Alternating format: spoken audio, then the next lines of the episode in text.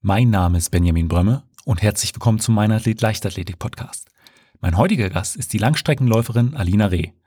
Mit 13 Medaillen bei internationalen Meisterschaften, 25 Medaillen bei nationalen Meisterschaften und Bestzeiten von 15.04.10 über die 5000 Meter, beziehungsweise 31 Minuten 1987 über die 10.000 Meter, gehört die 23-Jährige zu Deutschlands besten Läuferin. Wir haben uns im Interview über ihren Trainingsalltag, die Europameisterschaften 2018, Lichtleitsysteme bei Bahnwettkämpfen, E-Bikes und die Schwierigkeiten von trainingsfreien Tagen unterhalten.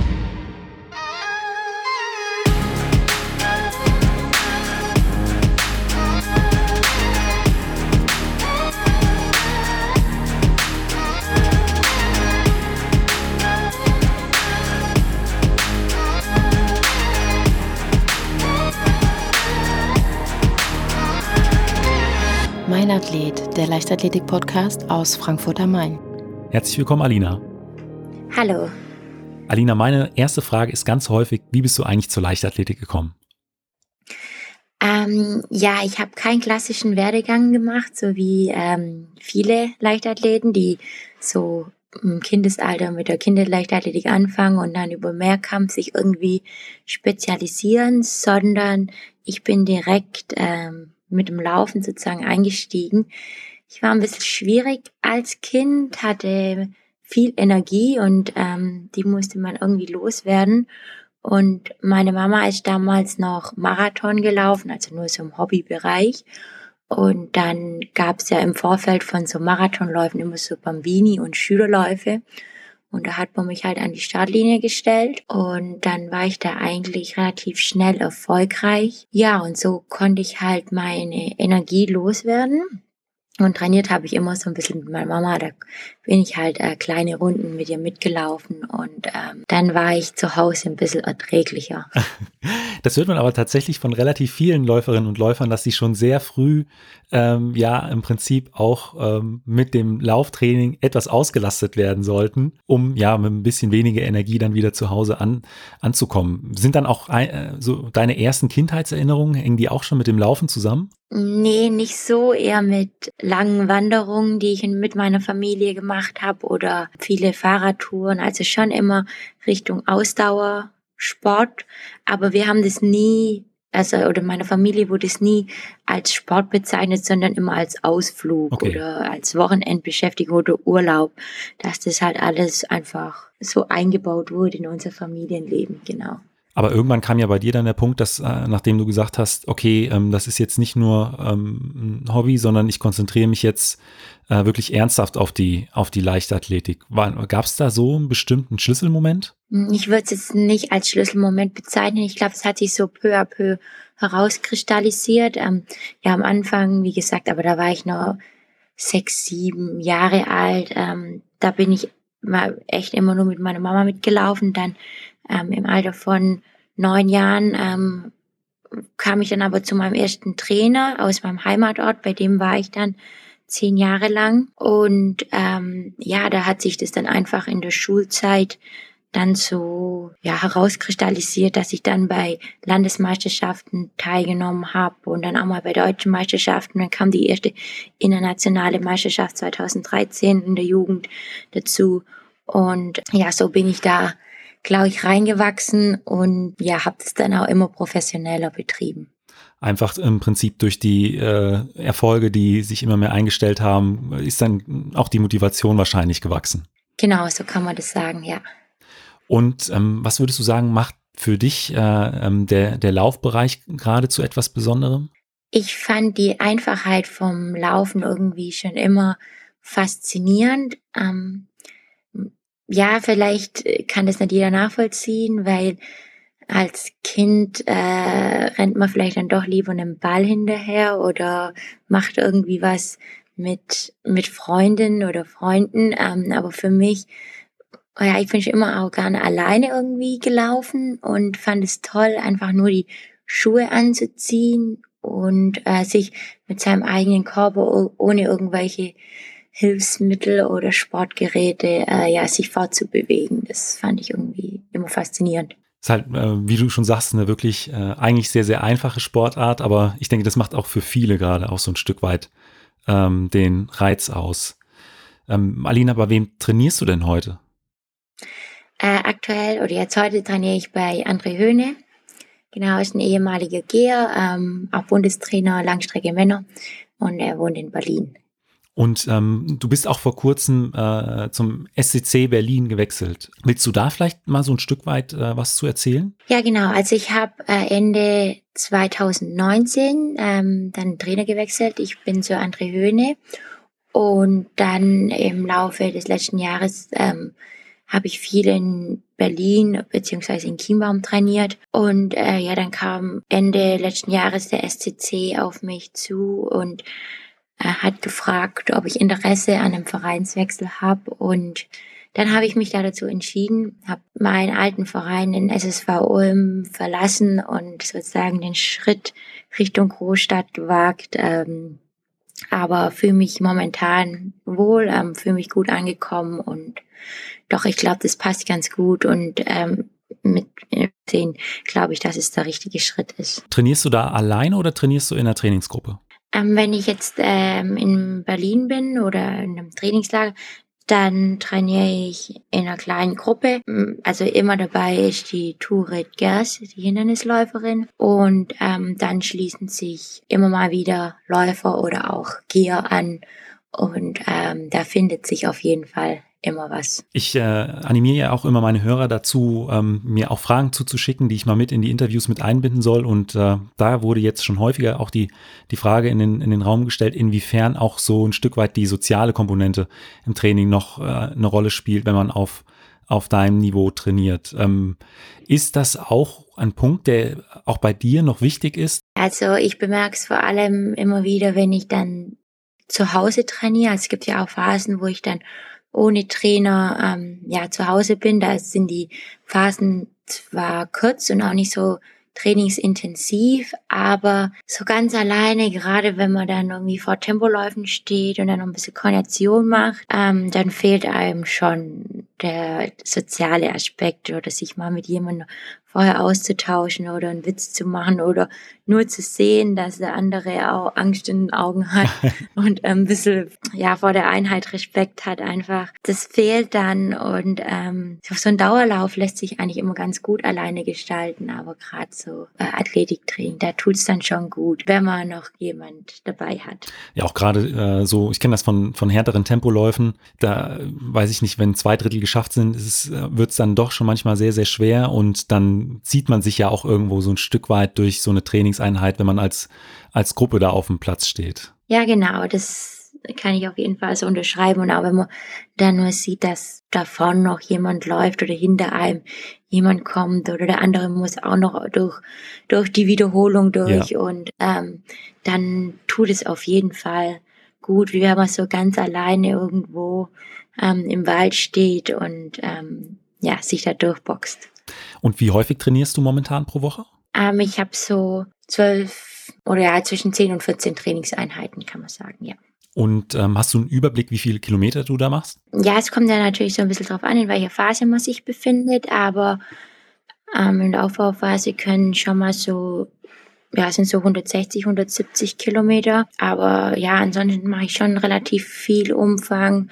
Jetzt gerade sind wir auch wieder so bei 160. Ähm, in ruhigeren Wochen wird es auch mal 120, aber mach schon einige Kilometer. Also dann auch schon wahrscheinlich einige äh, längere Dauerläufe. Genau, auch mal so 25 Kilometer Dauerläufe. Ähm, ich hatte auch schon 27 Kilometer. 30 habe ich jetzt noch nie gemacht. Das spare ich mir dann mal noch auf, äh, wenn es vielleicht Richtung Marathon irgendwann mal geht. Also das ist auch, äh, das wäre später auch meine Frage, so wahrscheinlich ein langfristiges Ziel ähm, von äh, der Halbmarathon-Distanz dann auch mal den Sprung auf die auf die Marathon-Distanz zu, zu wagen. Ja, auf jeden Fall. Also da kribbelt's schon, wenn ich an die Marathon-Distanz denke und wenn ich auch sehe, wie ähm, die Marathonis trainieren. Also wir trainieren auch relativ viel mit den Schöneborn-Zwillingen zusammen, die sich jetzt gerade auch wieder auf den Marathon vorbereiten oder beziehungsweise auf Tokio und dann sieht man ja, was die so abspulen und ähm, das Training reizt mich auf jeden Fall und der Marathonlauf an sich auch. Es ist dann doch nochmal was anderes als ähm, auf der Bahn. Also man spricht zwar von der gleichen Sportart, aber irgendwie ist doch was komplett anderes. Und ähm, ja, das Gefühl, mit tausend anderen Leuten an der Linie zu stehen, ähm, möchte ich auf jeden Fall auch noch erleben. Würdest du dann auch sagen, dass ihr ein Stück weit auch schon ähm, langfristig äh, für die Marathondistanz trainiert, also dass ihr da jetzt schon auch so ein bisschen die Grundlagen für setzt? Nee, also nicht bewusst. Ich glaube, alles, was man jetzt macht, wird mir vielleicht, wird mir auf jeden Fall helfen, wenn es mal Richtung Marathon geht. Aber ähm, der Fokus liegt auf jeden Fall auf den 10.000 Metern und ähm, mit dem Marathon beschäftigen wir, oder ich mich zumindest jetzt noch nicht. Oh, aber was sind denn momentan so, so Trainingseinheiten für eine, für eine Standortbestimmung? Also bei denen man ja schon mit so ein bisschen Wettkampffeeling äh, ins Training reingeht? Ähm, wir haben im Wintermonate viele Tempo-Dauerläufe gemacht und ähm, jetzt wird's aber auch mal wieder ein bisschen schneller. Ähm, was heißt schneller? Ein bisschen kürzer, dass wir jetzt auch Tausende machen oder ähm, auch kürzere Berganläufe, äh, solche Geschichten und so Standortbestimmung würde ich mal, ja, es kommt darauf an, was man, was man macht, aber jetzt im Hinblick auf einen Halbmarathon sind vielleicht so 15 Kilometer Tempo-Dauerläufe, wo man es auch mal ein bisschen laufen lassen kann, also wo nicht eine konkrete Zeit vorgegeben wird, sondern wo der Trainer auch mal sagt, okay, ähm, guck mal, was so geht. Ähm, das sind dann auf jeden Fall Standortbestimmungen, ja. Mm, was für Bereichen läufst du dann so grob, wenn angenommen so ein 15 Kilometer Lauf und äh, der dann auch mal ein bisschen schneller sein soll? Ja, der wird dann auch ähm, gesteigert. Also jetzt äh, vor ein paar Wochen musste ich den zwar auf dem Laufband machen, aber den bin ich dann, ich glaube, im Schnitt in 3, 13, okay. 3,14 gerannt. Genau, ja. Also das ist dann schon äh, ein sehr ordentliches Tempo. ja, aber es lief da ganz gut an dem Tag. Das, äh, das kann ich mir vorstellen. Was für ähm, Technik nutzt ihr denn dann so im Training? Ich könnte mir vorstellen, ähm, die Pulsuhr gehört so zur, zur Grundausstattung äh, bei dir, aber nutzt ihr darüber hinaus noch irgendwelche anderen Sachen? Ja, was dann auch noch zur Standortbestimmung dazugehört bei uns ist äh, Laktatmessung. Also wir machen sehr viel mit ähm, Laktatabnahme, mit einem Schnellmesser. Und daran kann man natürlich dann auch erkennen, ob man den Bereich getroffen hat und ähm, ja, ob ob das Training auch so, ja, so fruchtet sozusagen, wie man sich das ja. vorstellt. Und ähm, ja, das nutzen wir sehr viel. Und dann halt, ähm, ja, Pulscoach, wie du schon gesagt hast, GPS-Uhr. Genau. Also du achtest dann auch schon auf deinen, äh, auf deinen Pulsbereich, weil es gibt ja auch die Läuferinnen und Läufer, die ähm, eher so dann komplett nach Gefühl laufen und äh, die, die Pulswerte so ein Stück weit außen vor lassen. Ähm, nee, mittlerweile achte ich schon sehr genau auf meinen Puls. Auch bei, ja, bei Dauerläufen, auch bei ruhigeren Dauerläufen ist, ist dann halt auch so, dass ich, wenn ich in Berlin trainiere, habe ich kaum Berge. Und wenn ich dann wieder zu mir nach Hause komme, ist sehr hügelig und ich wohne dann auf 800, ja, trainiere manchmal auf 900 Meter. Ähm, da spricht man jetzt noch nicht von der Höhe, aber manchmal denke ich mir so, oh, hat vielleicht doch einen kleinen Effekt. Ähm, und dann ist es ganz gut, wenn ich dann wieder nach Hause komme und mich ein bisschen nach dem Puls steuern kann, dass ich dann nicht gleich wieder drüber schieße. Also ähm, ja, tut es mir ganz, ganz gut. Und ich kann mich auch bei längeren Tempoläufen ähm, so ein bisschen auf meinen Puls verlassen. Dann gucke ich drauf und dann weiß ich, okay, ich laufe zum Beispiel in einem Laktatbereich, den wir heute angestrebt haben und schießt da nicht drüber draus. Genau. Ich kann mir auch vorstellen, ähm, dass bei dir in der Heimat äh, auch der ein oder andere ja, Höhenmeter auch einfach noch mit dazukommt. Du sagst, du bist auf 800, 900 Metern Höhe, aber ich denke mal, das Gelände da ist insgesamt profilierter als das in, äh, in Berlin. Ja, ja, deutlich profilierter. Also manchmal, also wenn ich zu Hause bin, dann suche ich manchmal Strecken, die nicht so profiliert sind. Kommt da wieder so ein Hügel kurz vorm Haus und denkt man sich, oh, Jemini. Also irgendwie jetzt reicht. Es ist auf je, also es ist schön, Berge zu laufen, aber es hat auch was flach zu laufen. Was machst du denn bei, bei diesen ähm, Belastungen für deine, für deine Regeneration? Also hast du da äh, was Bestimmtes oder ähm, sagst du, mir reicht äh, normale Ernährung, äh, ausreichend Schlaf? Ja, Schlaf ist auf jeden Fall extrem wichtig. Das bemerke ich ähm, gerade in Trainingsphasen, wo es ähm, ja, wo wir einfach auch viel Umfang machen, ähm, dass ich da schon neun Stunden Schlaf brauche, um erstens belastungsfähiger zu sein, aber auch mental so ein bisschen nicht, nicht so gereizt zu sein ähm, und nicht alles an mich ranzulassen. Also das ist, glaube die wichtigste Komponente, aber auch dem Format warm Wasser. Ich gehe auch ganz gern in die Sauna, wenn es möglich ist, wenn man wieder rein darf. Genau, aber manchmal ist auch ganz gut, dann komplett abzuschalten und dann setze ich mich auf mein E-Bike und fahre ein bisschen durch die Gegend. Du hast tatsächlich ein E-Bike? Ja, ich habe ein E-Bike. Da könnte ich mir vorstellen, äh, dass man als Leistungssportlerin äh, sich den ein oder anderen äh, Spruch gefallen lassen muss. Ich habe auch seit äh, zwei Jahren ein, E-Bike und äh, mir geht's zumindest so, dass äh, sich da viele äh, ja äh, den ein oder anderen lustigen Spruch nicht verkneifen können. Stimmt allerdings. Ähm, aber ich nehme, dann sage ich immer, ich nehme es nicht als Trainingsgerät, sondern als Ausgleich. Und wenn die Leute sich dann auf das draufsetzen, dann wollen sie gar nicht mehr runter von dem E-Bike. Und es ist auf jeden Fall schön. Ich glaube, das kannst du bestätigen. Ja, absolut. Also ich bin, ich war davor auch ein bisschen skeptisch, aber ich bin mittlerweile ein absoluter Fan äh, davon, auch wenn Frankfurt jetzt nicht die äh, ja, profilierteste Stadt in, äh, in Deutschland ist. Also auch ich kann es nur empfehlen. Wo wir auch gerade bei, bei Technik sind, äh, inwieweit ähm, spielen denn die sozialen Medien bei dir eine Rolle? Ähm, schaust du, weiß ich nicht, beispielsweise auch mal bei Instagram äh, oder so nach, was äh, dein, deine Konkurrentinnen äh, so machen oder blendest du das komplett aus? Weil ähm, ich, es, es ist ja auch mittlerweile so ein Stück weit äh, Vermarktung, die ja auch Teil des Sports geworden ist. Ja, ich glaube, äh, um das Thema äh, Social Media, Instagram kommt man nicht mehr drum rum. Man muss irgendwie auch auf dort ja auf den Seiten präsent sein. Ähm, viele Verträge, ähm, ja, Sponsorenverträge basieren halt auch auf der Followerzahl, die man hat.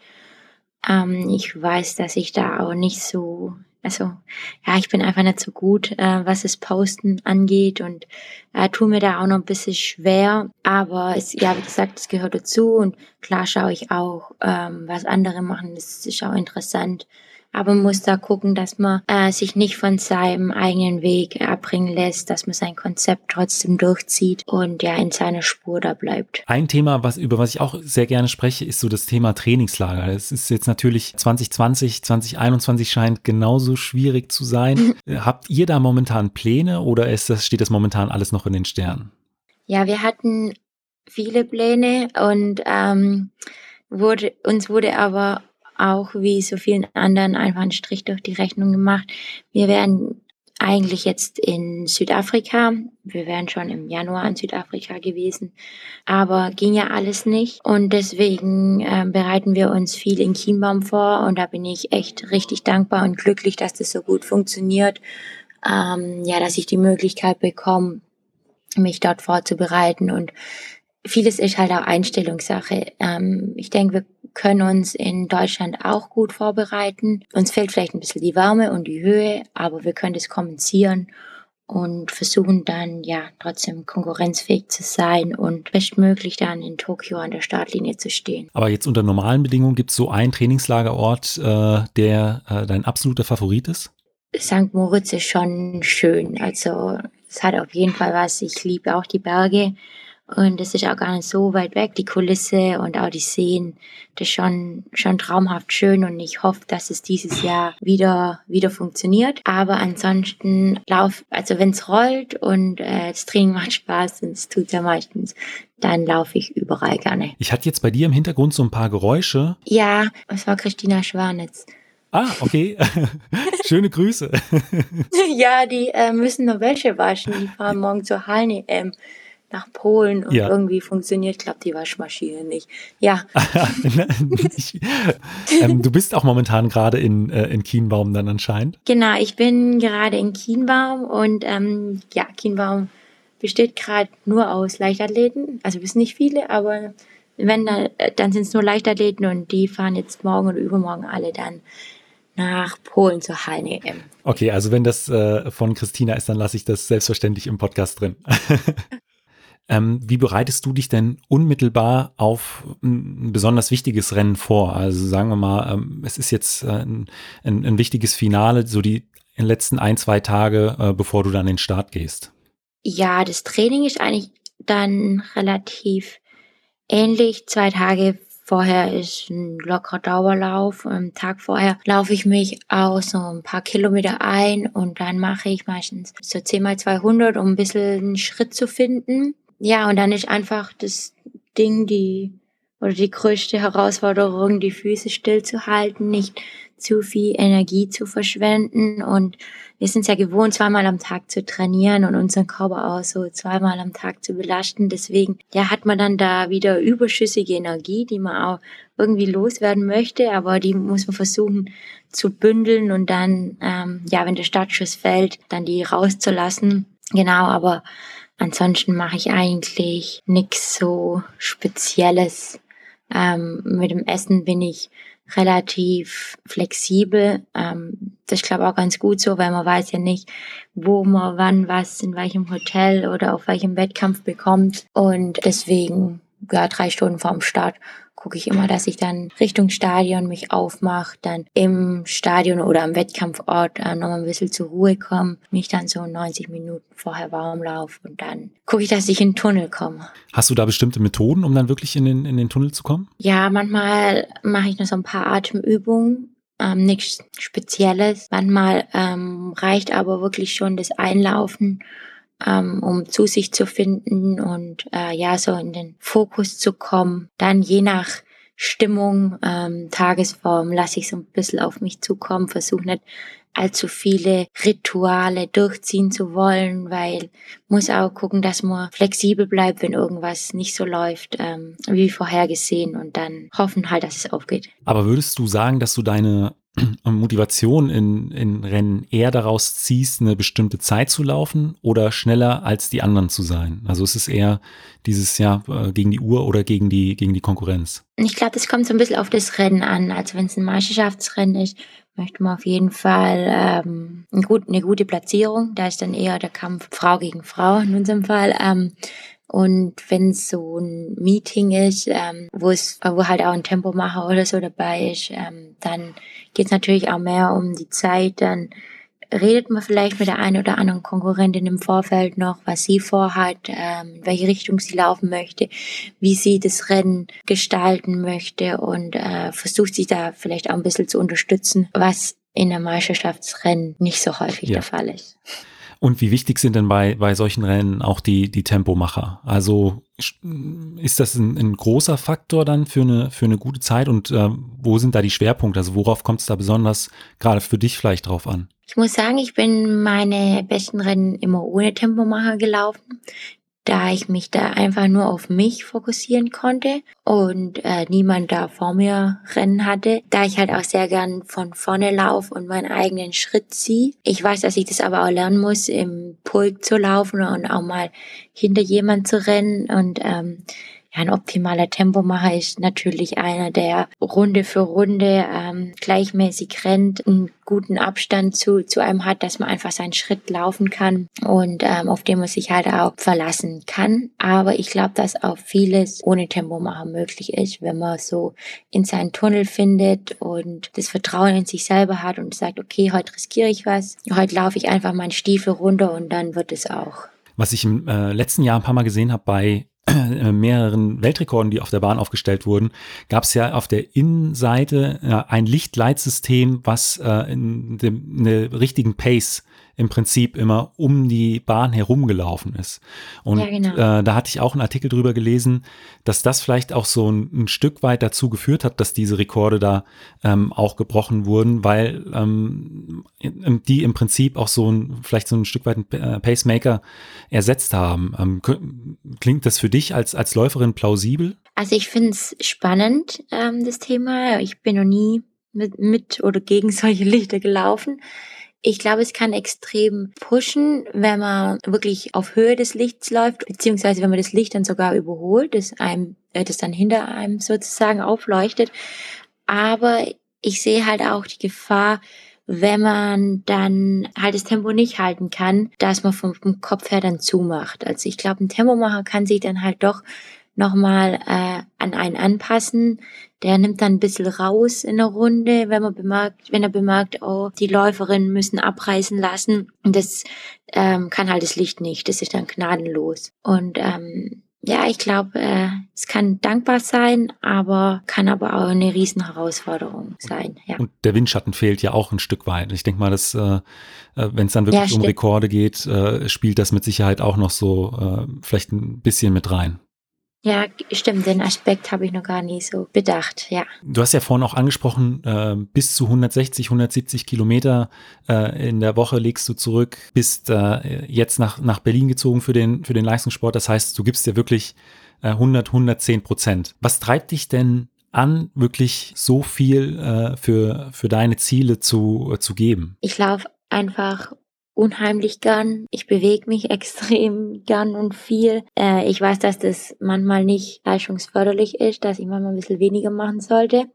Ähm, dann würde ich vielleicht äh, schneller an mein Ziel kommen. Aber äh, mich motiviert auf jeden Fall zu sehen, wie, wie schnell ich laufen kann, was ich aus meinem Körper herausholen kann. Und ja, so das akribische Arbeiten an einem gefällt mir schon, schon sehr. Man kann auch so viel am Laufstil ändern, verbessern oder ja, für sich einfach herausfinden, wie man mit welcher Lauftechnik man irgendwie schnellstmöglich ins Ziel kommt. Und es fasziniert mich auf jeden Fall. Aber bei dir ist dann tatsächlich so, dass dir ein äh, Tag ohne Training schwerer fällt als ein Tag mit zwei Einheiten? Ja, ja, auf jeden Fall. Da muss ich mir immer, immer überlegen, oh, was mache ich jetzt heute, damit ich genügend ähm, Auslauf habe. Bei mir in der Trainingsgruppe gab es tatsächlich jemanden, der dann immer noch mal heimlich trainiert hat. Und, äh, da kenne ich auch welche, ja. ja. Aber nee, das mache ich dann doch nicht, äh, weil ich weiß ja auch, dass mein Trainer überlegt sich schon, äh, ein Trainingskonzept sitzt ja auch viel ähm, vor dem Trainingsplan, grübelt darüber und ähm, dann wäre es auch unfair, oder? Ja, definitiv. Blöd, wenn man da irgendwas macht, was nicht so vorhergesehen ist. Und ähm, dann wundert man sich nachher, warum das Konzept nicht aufgeht. Ja. Also das geht dann nicht. Aber was sind denn deine Ziele für die kommenden Jahre? Ja, ich hoffe natürlich, dass dieses Jahr die Olympischen Spiele stattfinden.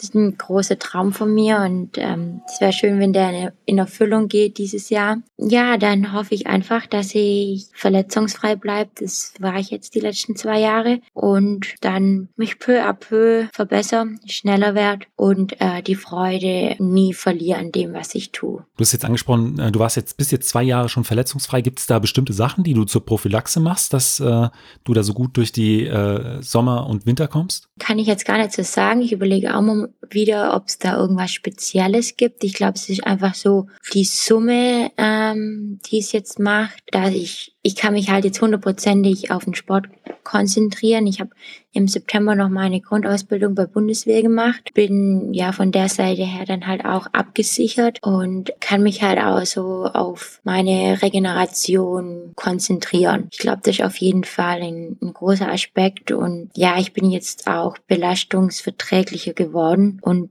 ja, hoffe, dass jetzt das sich dann halt auch in die Zeiten widerspiegelt, die ich dann laufen werde. Dann äh, kommen wir jetzt schon zu den fünf Fragen, die ich jeder mein, jeden meiner Gäste stelle. Und da ist die erste immer, was war dein bisher schönster Wettkampf? Also es muss nicht der erfolgreichste gewesen sein, sondern der, an dem die schönsten Erinnerungen hängen. Das ist dann doch die EM in Berlin 2018. Ich war im April, Mai 2018 verletzt. Ich hatte da einen Ermüdungsbruch im Wadenbein und äh, konnte, ich glaube, vier, fünf Wochen nicht laufen, war jeden Tag, ja oftmals auch zweimal am Tag Aquajoggen. Bin dann mit einer Woche Lauftraining die Quali für die Europameisterschaften in Berlin gelaufen und ja, ich habe selber nicht damit gerechnet, dass es noch funktioniert mit der HMEM und dann ja war ich dort in Berlin an der Startlinie und ja, das Stadion war voll und die Leute ja, haben mich dann irgendwie um die Bahn getragen. Am Anfang ähm, waren die noch voll bei Robert Harting und Christina Schwanitz, die da auch gerade ihre Wettkämpfe hatten. Und dann waren die aber vorbei und ich habe realisiert, dass das Stadion auf die letzten drei Runden echt komplett hinter mir steht. Und ähm, ja, das war auf jeden Fall ein mega schönes Gefühl. Und dass ich dann als Viertplatziert ins Ziel kam, damit habe ich auf gar keinen Fall gerechnet. Jetzt im Nachhinein wurde es Bronze. Klar ist da so ein bisschen ein leichter Wermutstropfen dabei, dass ich dort keine Ehrenrunde dann laufen durfte und auch bei keiner Siegerehrung war, aber auf der anderen Seite hatte ich echt ein schönes Erlebnis dort und auch die Tage danach in Berlin waren richtig toll und ähm, ja, das war ein rundum schöner Wettkampf und tolles Ereignis, ja. Ich kann mir auch äh, gut vorstellen, dass einen das dann nochmal extrem pusht, äh, wenn das äh, komplette Berliner Olympiastadion da für einen ja, Lärm macht oder beziehungsweise einen anfeuert. Ja, genau, das, das war echt toll und es fing halt auch schon an, dass man im Callroom dann plötzlich Leute sieht, die man persönlich kennt. Ähm, eine aus meinem alten Verein war da Volunteer im Callroom und dann kommt gleich so mal eine heimische Stimmung auf, wenn man dann einen schwäbischen Dialekt hört. Irgendwie war das rundum, ja, ein schönes Ding. Da freust du dich wahrscheinlich dann auch so ein Stück weit äh, auf München äh, 22. Äh, ist ja im Prinzip dann auch wieder eine Heim-Europameisterschaft. Da könnte ich mir vorstellen, dass da auch wieder eine, eine ähnliche Stimmung dann aufkommt. Ja, genau. Da kribbelt es auf jeden Fall schon, wenn man daran denkt. Und hoffentlich ähm, haben wir bis dahin wieder volle Stadien. Ja, das hoffe ich auch. Dann ähm, zum Sport gehören ja nicht äh, nur Höhen, sondern, sondern auch Tiefen. Was war denn so äh, dein bisher schwierigster Wettkampf oder der Wettkampf, an dem du am längsten zu knabbern hattest? Ja, das war definitiv äh, die Weltmeisterschaft in Doha letztes Jahr oder vorletztes Jahr 2019. Da musste ich nach guten 5000 Meter wegen Bauchkrämpfen aufgeben und ja, das war schon extrem, extrem hart und frustrierend, dass ich das Rennen nicht zu Ende gebracht habe. Daran hatte ich ja schon eine Zeit lang zu knabbern und ja, viele Faktoren haben irgendwie da dazu geführt, dass es mir an dem Tag nicht gut ging. Aber bei einem Rennen auszusteigen ist halt ja immer so eine Sache, die lange braucht, um das zu verarbeiten. Es war kein schöner Moment. Würdest du auch sagen, dass so ein Stück weit vielleicht auch an den klimatischen Bedingungen in, in Doha lag oder kam da einfach viel zusammen? Ähm, da kam viel zusammen. Wahrscheinlich war das auch noch ein Punkt, aber ich würde es jetzt nicht nur auf das schieben.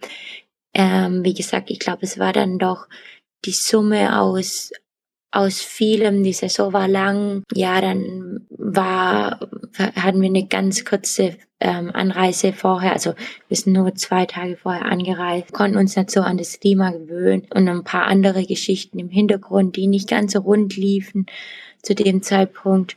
Und ich glaube, dann war ich einfach nicht die Alina an der Startlinie, die ich gerne gewesen wäre. Aber wenn du dann, äh, als du dann zurück äh, ins Training gekommen bist und auch wieder Motivation äh, gefunden hast, was waren denn oder, oder was sind denn so Trainingseinheiten, auf die du dich äh, ganz besonders freust? Ja, ich mache gerne lange Dauerläufe und wenn man gute Beine hat und ausgeruht ist, dann macht eigentlich jedes Training Spaß. Und gerade jetzt, wenn es Frühjahr wird und die Sonne wieder scheint, dann ist es irgendwie richtig schön draußen, draußen zu laufen und äh, ja, mir liegt einfach das das lange Laufen, äh, lange draußen in der Natur zu sein, das macht mir Spaß. Läufst du mit Musik oder ohne? Ohne. Also auch äh, ohne, ohne Podcasts, ähm, sondern einfach nur du und die Natur quasi. Genau, also wenn ich draußen laufe, dann kann ich das gar nicht brauchen. Wenn ich auf dem Laufband laufe, dann darf schon äh, Musik dabei sein, aber draußen muss ich äh, mitbekommen, was um mich herum passiert. Und gibt's auf der anderen Seite auch so Trainingseinheiten, von denen du einfach weißt, okay, die sind wichtig für meine Entwicklung, aber ich müsste sie jetzt nicht unbedingt machen, weil sie mir so viel Freude bringen? Ja, dazu zähle ich die Ruhetage, äh, die Regenerationstage. Äh, die mache ich echt gar nicht gern, weil ich mich da immer schlecht fühle. Vor allem freie Vormittage mag ich nicht. Aber ich weiß, die gehören dazu, die sind wichtig. Und am nächsten Tag fühle ich mich ja dann auch wieder besser. Aber in dem Moment wenn man einfach, wenn der Puls so runtergeht und ja, es fällt dann irgendwie alles schwerer, wie wenn man trainieren würde. Und ähm, das mag ich nicht so gern. Was würdest du ähm, anderen jungen Athletinnen beziehungsweise deinem jüngeren Ich vielleicht auch mit auf den Weg geben wollen? Ich glaube, im Langstreckenbereich muss man geduldig sein, muss äh, Geduld mitbringen, einen langen Atem haben im wahrsten Sinne des Wortes. Aber ich glaube, das Wichtigste ist, dass man das, was man tagtäglich macht, dass man das mit Freude macht, mit Leidenschaft macht, weil am Ende ist egal, bei wie vielen Olympischen Spielen man war, wie oft man deutscher Meister wurde. Am Ende juckt es auch wirklich niemand, wer jetzt wo den deutschen Rekord hält, sondern ähm, ja, man muss es einfach für sich selber machen, ähm, ja, die eigene Erfüllung darin finden, äh, sich die richtige Menschen suchen, mit dem man irgendwie das ausübt, äh, die einen unterstützen, die auch den nötigen Idealismus mitbringen, ähm, um sich weiterzuentwickeln und Freude zu haben und vielleicht manche Dinge nicht ganz oder sich selber manchmal nicht so wichtig nehmen. Alina, vielen Dank für dieses Interview. Ich danke dir, dass ich ein Teil des Mein Athlet Podcasts sein durfte. Falls euch die Folge gefallen hat, hinterlasst mir doch einfach einen kurzen Kommentar und eine Bewertung bei Apple Podcast oder teilt die Folge über die sozialen Netzwerke. Vielen Dank und bis zum nächsten Mal.